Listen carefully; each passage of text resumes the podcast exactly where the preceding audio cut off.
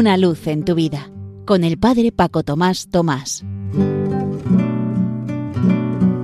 Queridos amigos de Radio María, os saludo muy cordialmente desde la parroquia San José en Las Matas, cerca de Madrid.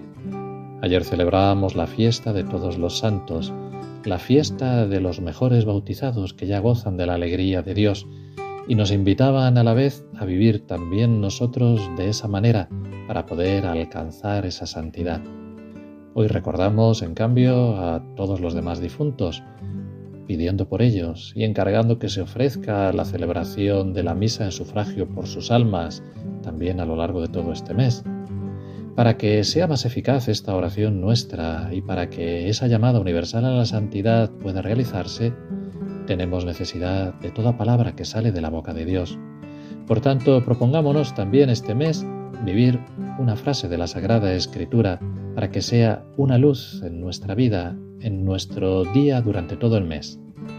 El pasado os proponía dad al César lo que es del César y a Dios lo que es de Dios. Para este de noviembre os propongo, pues todos vosotros sois hijos de la luz e hijos del día. No lo somos de la noche ni de las tinieblas de la primera carta a los tesalonicenses. La luz siempre ha simbolizado la vida. Cada día esperamos la aurora como mensajera de un nuevo inicio. El tema de la luz ha estado presente además en los relatos de los pueblos y en las antiguas religiones.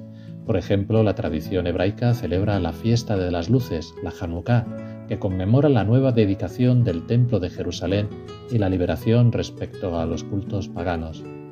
Para los cristianos, Jesucristo es la luz que ilumina las tinieblas del mundo. ¿Y cuáles son las características de los hijos del día? Una de ellas es no ser de la noche ni de las tinieblas. Permanecer vigilantes. La decisión de habitar y vivir plenamente el tiempo es una opción de amor.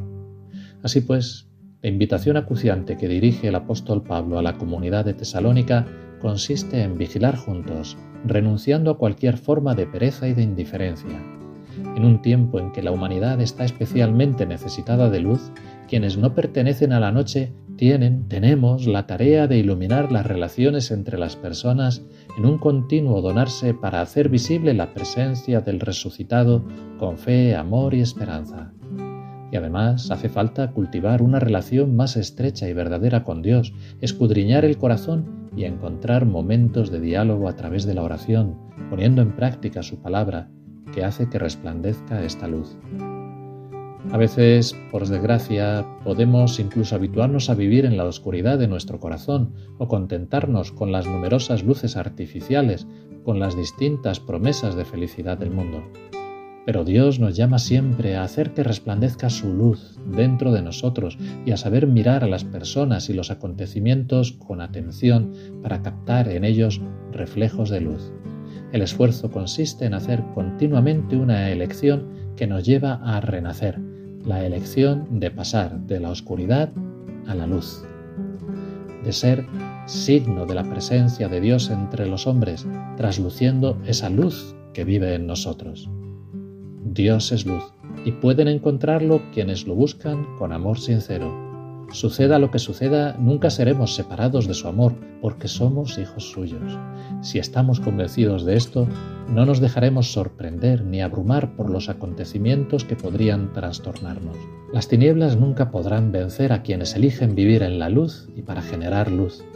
Y esto para quienes somos cristianos, además, significa una vida con Cristo en medio de nosotros, y su presencia hace posible abrir resquicios de vida, devuelve la esperanza y hace que sigamos viviendo en el amor de Dios.